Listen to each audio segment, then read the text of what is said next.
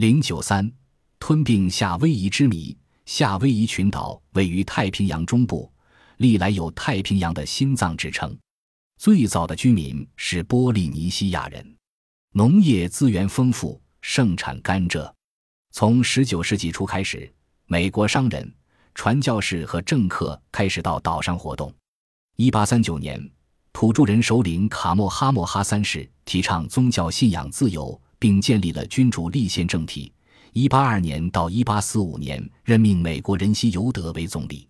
一八四二年，美国承认夏威夷独立，并于一八八七年获得了在珍珠港建立海军基地的权利。一八九二年，夏威夷里刘卡拉尼女王成为最高统治者，但一八九三年在美国人策划下被推翻。一九零零年，在美国麦金莱总统执政时，夏威夷正式为美国吞并，并成为其属地。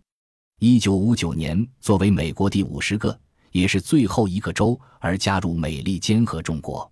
十九世纪末，美国在酝酿和决定吞并夏威夷的过程中，曾经发生过激烈争论。有人主张吞并夏威夷，有人则主张不要干这种傻事。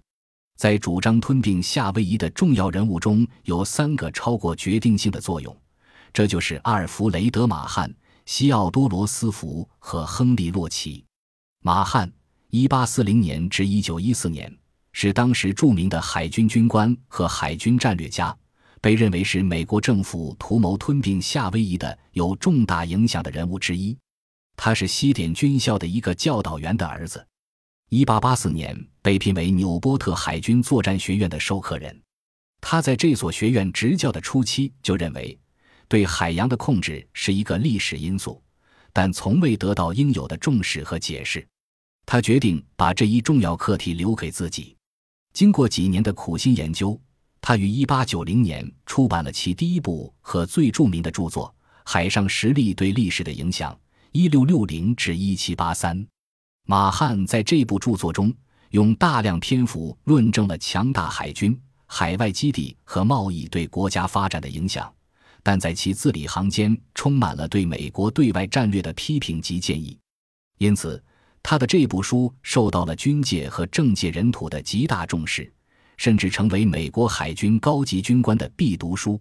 有些历史学家认为，马汉是个典型的扩张主义者，对美国向太平洋，包括向远东和夏威夷的扩张，不但积极出谋划策，而且千方百计地向政府的决策人物提出具体建议。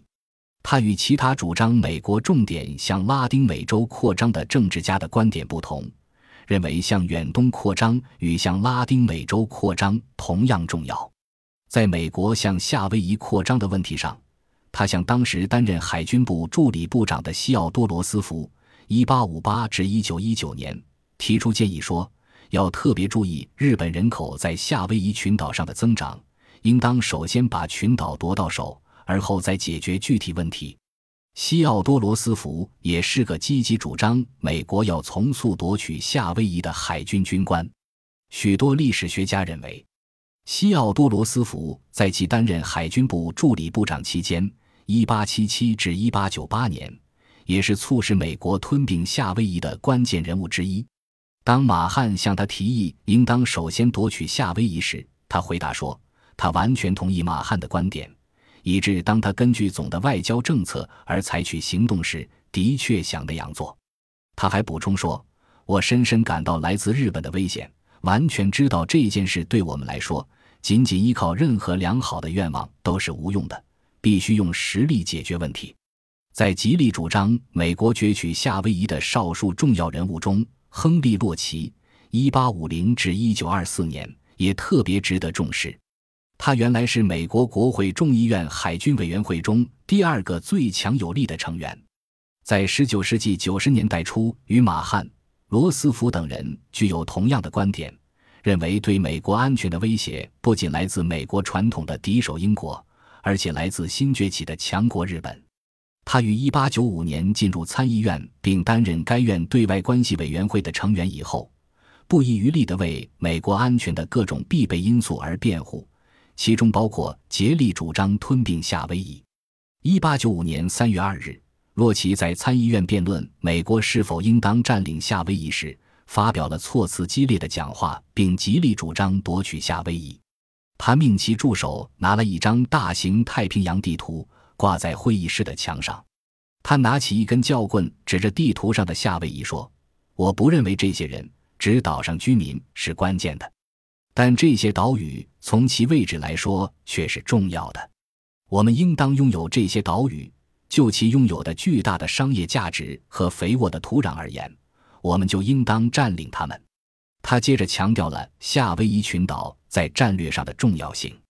他说，在夏威夷群岛上，英国没有海军战，但夏威夷群岛位于太平洋的中心，是太平洋的心脏，是太平洋的钥匙。他的讲话获得了显而易见的效果，这显然表明马汉在其书中阐明的战略原则，经过洛奇的解释，已在国会中产生了极其深刻的影响。几乎可以肯定地说。洛奇指出的美国应当夺取夏威夷的主张，得到了白宫的承认，并由麦金莱总统付诸实施。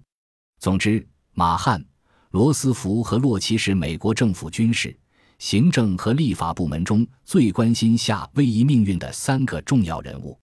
马汉提出了理论性的见解，罗斯福则在军事准备工作中发挥了作用。